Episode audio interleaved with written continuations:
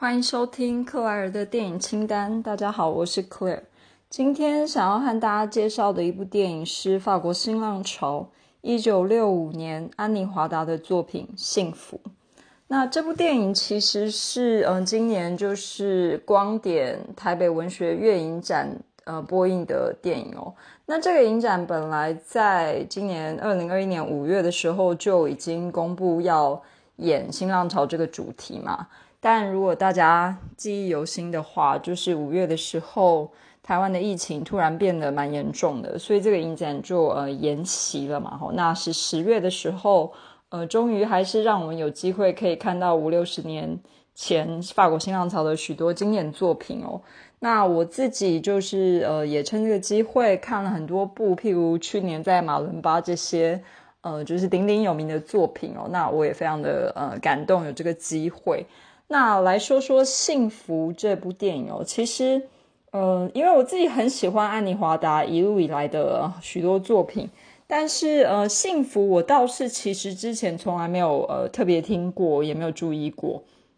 那我看剧情简介的时候就想说，嗯，也没有什么特别感觉，就觉得因为呃是安妮华达的粉丝吧，可以这么说，我就想说那就来看吧。但没想到，就是呃，看完之后，我就是惊为天人哦，觉得是一个满分的作品哦。我自己其实很少会给电影满分，比如说以 IMDB 这种一到十分的等级来说，呃，我要给出十分，通常是蛮难的。但这部电影，不管是在呃电影结构，或者是说呃许多画面摄影的功力啊，或者是当然最重要是故事本身。就是他想要传达的呃旨意，我都觉得完全就是一个无懈可击、满分的作品。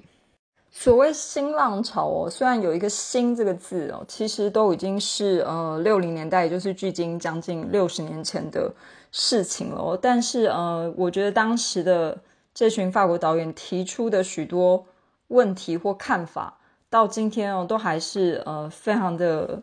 值得我们来看看哦。我想说，这部电影还是要跟大家介绍一下剧情哦，才比较方便。呃，说明就是我后面要表达的这些想法跟感受。呃，毕竟也没有什么爆不爆雷这个问题啊，因为这都那么久以前的电影，大家如果有机会要看，也不太容易，或者是说可能查一下也蛮容易看到剧情简介的。那我就跟大家说一下这个剧情。电影的一开场就是有一家人，一家四口，年轻的。呃，夫妻跟他们两个小孩，一男一女，就典型到不得了的一个呃完美的核心家庭。那他们也是一个中产阶级，就是呃这个先生呢，他是一个呃木工，然后呃太太是在家照顾小孩，同时也在家接一些就是呃洋裁服装的工作。那他们并不是收入不好、贫穷，不是，完全在。这种法国的城镇不是巴黎这种大都市，其实他们是呃非常中产阶级，感觉收入也相当稳定不错，呃幸福快乐，身边也有许多亲朋好友，就是呃我们所谓的支援系统吧，哈，就比如说有亲戚啊住在附近啊，也时常走动往来这样子。那一家四口就是呈现了一个幸福快乐的画面。这个电影一开始的时候哦，我记得是一个向日葵。出现在一个非常漂亮的阳光下，然后这一家人呢，就是在假日的时候到呃，就是可能是公园啊、河边，然后草地上就是呃野餐这样子。那譬如说小朋友可能就是呃累了会想要睡一下啊，然后他们其实也没有特别一定要做什么，就是一个很悠闲的假日。那画面的一开场。这个先生很年轻的这个先生，他可能就是也累了嘛，或者是也很放松，他就在草地上睡了。然后呢，过一会他就醒了。那这个太太呢，就是很自然而然的，比如说抱一下、抱他一下、亲他一下，其实就是一个很简单，就是几分钟的画面哦。但是我当时就已经感动的不得了。可能我们都看过很多电影，不管是很好的演员、知名的演员。所演出的谈恋爱的这种桥段哦，就是呃男女演员之间的互动啊、肢体啊，我都觉得说，我从来没有看过这么的温柔，这么多的爱情从那两个人的之间哦，很简单的接触传达出来哦。那因为这部电影在呃一开始演的时候，就还没开始的时候，前面其实有打一段字哦，是我记得中文字幕也没有翻，就是安妮华达有写说他谢谢，就是呃这一家人，就是呃包括两个小孩。那其实后来散场的时候，我也查了一下，就原来演出这一家四口的人，剧。剧中剧外，他们真的就是一家人，就是荧幕下，因为查了一下，比如说他们的姓名，就全部都是姓相同一个姓氏，所以呢，其实很显然他们就是真的一家人。譬如说，里面那两个很小的小孩，大概才可能两三岁嘛，吼，可是他们会自然而然的跟爸爸妈妈互动啊，那种流露出来的真情，其实就很难演了。那。我觉得安妮华达也真的是 非常强，超厉害。当然不知道说是不是正好，呃，这两个演年轻的夫妇的也的确是演员，或者是说，呃，安妮华达找不到更合适的专业演员，或者是他觉得这一家四口真的太适合来演绎这样子一个作品了。总之就是戏里戏外。因为这个是真的感情嘛吼，那我相信可能当时这对 夫妇也非常的相爱吧，所以他们之间很简单的几秒钟的肢体接触，简单的亲吻，呃几句话的交谈，就是你会觉得那种他们彼此的相爱跟幸福是从你的皮肤渗透出来，就是满出来从荧幕哦，就渗透到我们的心里面。那其实真的没有太多的交代，就可以把这样子一个。幸福结合那个非常风光明媚的呃法国城镇的阳光，就是幸福这几个字，就是写在荧幕上一清二楚哦。我觉得我等下可能呃整段吧开始会不断的讲到幸福这两个字哦。那他们就是呃也非常的呃幸福快乐。野餐完的时候，他们还会在河边摘一些漂亮的花。然后去拜访亲戚的时候，就把花送给亲戚啊，这样子。然后呢，剧情也会交代说，呃，比如说太太在家照顾小孩，然后他有一个客人是，呃，要结婚要做婚纱。那显然这个剧情也交代说，他的那个洋裁技巧是非常的好哦。所以其实他们还觉得说，哎，买不到什么漂亮的礼服，不如就是呃，交给这个年轻的太太来做，可能她可以做出最漂亮的，当时也很流行的婚纱。那所以其实呢，就是下班之后，比如说她呃老公从木工的工厂结束工作回家，她就会煮饭，然后他们就会一起吃晚餐，就这一切都是幸福不得了的一个画面。那这个故事总是要来个转折嘛，哈。那这个剧情就是呃，刚刚说她老公是一个木工，因此呢，有时候就是要去呃，比如说不同的城镇做一些装潢的工作。那那个年代还没有很普及的电话，所以他必须要联系事情的时候就要去邮局打电话。那应该说是邮电局，有点这个意思。那甚至是必须要把这个呃要打的电话号码告诉办事人员，你才能够拨通这个电话。那因为他常常要去某一个邮局，于是他就认识了那边的一个办事邮局小姐这样子。所以大家大概也可以猜到，因为他就渐渐的认识了呃这个。漂亮可人、个性也很好的这样一个邮局的办事小姐，那他就会请她喝个咖啡啊、散散步啊，然后其实就也发展了一段恋情。故事也交代说，这个邮局的办事小姐呢，她本来可能是跟家人或跟别人一起住，然后那个时候她正好就是有机会要独自搬出来住在一个自己的空间。那顺理成章，这个男主角本身又是一个做装潢的人嘛，他就去他家帮他做一些柜子什么的事情。那我想大家大家也可以猜到接下来会发生什么事情哦。那所以呢，我还记得第一次呃他们上床的时候，这个邮局小姐就说：“哦，你不是我的第一个男人，也不是我的最后一个男人。”意思就是说，他其实有谈过这样子的恋爱。那我觉得这边是要交代说，其实这个邮局办事小姐她的个性是很崇尚自由吧，比如说她想要自己住，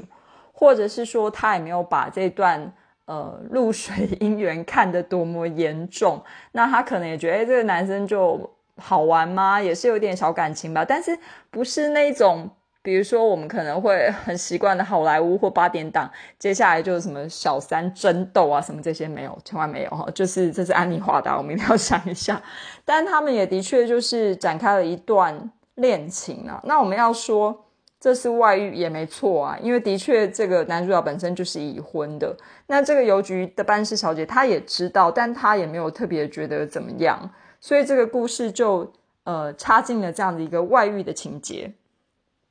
这个男主角就觉得他自己的幸福是非常的，呃，别人的双倍吧。就他同时拥有一个幸福快乐的家庭，他也真的很爱他的太太。他会一再的说，就是在各种跟，比如说亲朋好友，甚至跟这个邮局小姐的聊天中，他都会说他非常的爱他的太太，他们也相处的非常好，他非常的喜欢他现在的这个家庭。但同时呢，他也很喜欢这个邮局小姐之间的。各种互动跟感情哦，那他中间有一段很有趣的台词，我就不知道是要说有趣还是要说很夸张。他就跟这个邮局小姐说：“呃，就是我的家庭，我的太太就像是生气蓬勃的植物，那你呢？我和你之间就像是热情奔放的动物。那因为我爱大自然，所以我两种爱情都呃非常的需要，也非常的喜欢。”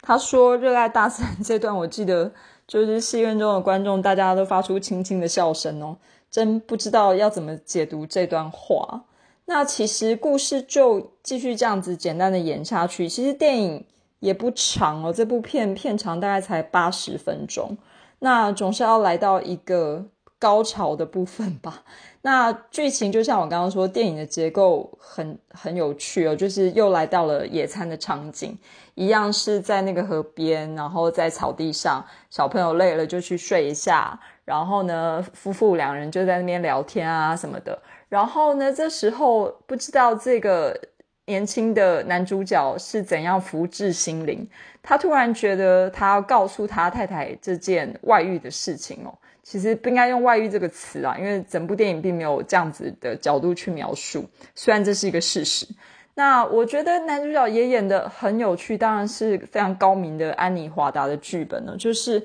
他的表述的方式是，他觉得他的幸福真的都要呃太太多了，然后他这是他生命中现在在经历的一些感受。那他的太太又是他生命中这么重要的伴侣，什么事情都可以分享，一切都可以拿出来谈的一个伴侣。所以他很想要告诉他的太太，他现在生命中发生的这件美好的事，有点像是这样。然后他就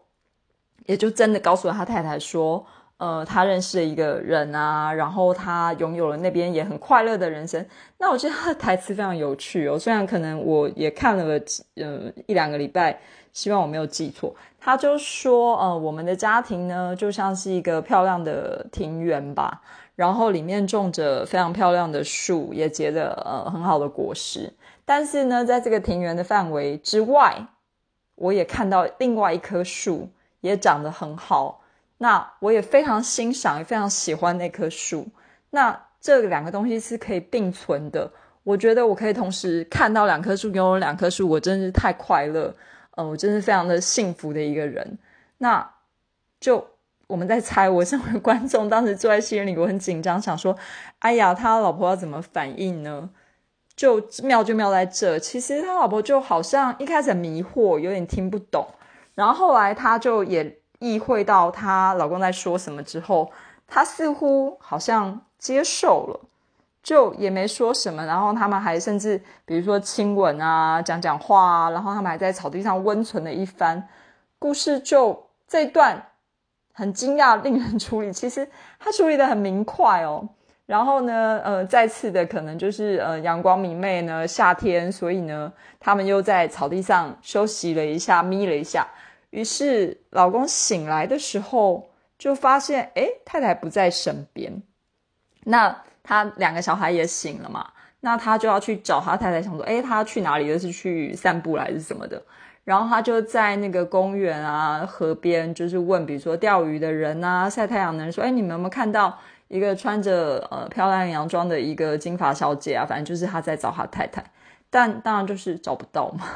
然后这时候呢，就有人发出一些呼叫的声音，就说河里淹死人了这样子。然后，当然我们理想 绝对可以想得出来，就是理所当然就是他太太嘛。那其实故事真的是处理的非常快哦，就是呃，画面就是他太太已经躺在河边，可能已经有路人把他救起来了，然后他就是已经死了，所以也没有什么要说的，也没有什么要解释的。我们也可以说，因为他去摘花，然后滑倒了吗？我们也可以说，也可以想。他是很难过自杀了吗？哦，这就没有特别去解释哦。故事就是到了这边，其实因为坐在电影院里面，你会知道说片场也差不多了，就是后面其实已经觉得哎，应该就快要演完了吧。那现在这个邮局小姐这一段是要怎么去发展呢？这时候就是演说他呃，这个男主角的亲朋好友可能就。还呃跟他说，哎，你一个人也照顾不了小孩，那我们也可以帮你照顾。就是比如说他们可能有什么婶婶阿姨之类，就是直到你比较能够处理这些状况的时候再说这样子。其实那段我也觉得很有趣，到底是说，呃，你心爱的妻子去世了，你的心情不好，很悲痛，所以你没办法照顾小孩，还是说，因为你是一个男人，所以你没办法照顾小孩？嗯，这就是可以让我们去想的哦。然后呢，这时候我们就看到电影继续演，他这个男主角跟这个邮局小姐也的确有继续的见面约会，然后甚至他们呃见面的场景再次的又来到了那野餐的草地与河边。然后这时候已经秋天了，就是呃，所以呢，男女主角还穿情人装。就是邮局小姐穿一个咖啡色的毛衣，是跟男主角同款的。然后他们一人一手牵着那两个小孩子，就是一男一女。画面再次呈现了一家四口的幸福画面，并且有风光明媚的田园场景。但这时候抛给我们的问题就是：这个幸福跟电影一开始那一秒钟的幸福是同一个吗？如果幸福是可以换一个人置换，然后都一样的话，这幸福、这爱情、这家庭是真的吗？还记得我们刚才说，呃，这个死去的这个太太是做洋裁的，所以她接了一个做婚纱的呃客人，不是吗？那因为其实呃，可能这个客人也就是城镇里面的就是亲朋好友，大家都认识，所以他也有去参加这个婚礼哦。那其实。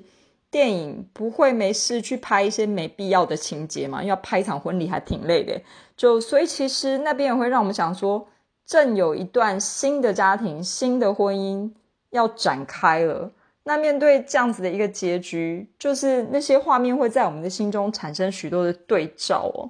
那在继续往下谈之前，我们先岔题来绕一下，就是讲一下安妮华达这个人本身那我想可能。有蛮多人会认识他，是二零一七年的纪录片，就很可爱的那部电影哦，叫《最酷的旅伴》。那其实那已经是他非常晚年的时候了嘛，因为安妮华达二零一九年去世的，他是高龄九十岁去世哦。那这部电影一九六五年，其实在六五年以前，他虽然已经开始拍电影一阵子，但还没有那么多嗯很强烈知名的就是他。所谓呃阐述女性主义这样子的一个作品哦，因为譬如他比较嗯，我觉得跟女性主义比较直接相关的电影，然后比如一九七七年一个唱一个不唱，我自己是也相当喜欢这部作品，或是一九八五年的无法无家哦，那更是把女性的独立啊、女性主义这样的一个角色推到一个很极端的一个境界。但其实更有趣，关于安妮华达本身的一个可能大家都知道的，就是她的先生也是呃法国新浪潮的电影导演，呃就是杰克德米嘛。那杰克德米是在一九九零年去世，然后安妮华达在一九九一年就是拍摄了《南特杰克》这部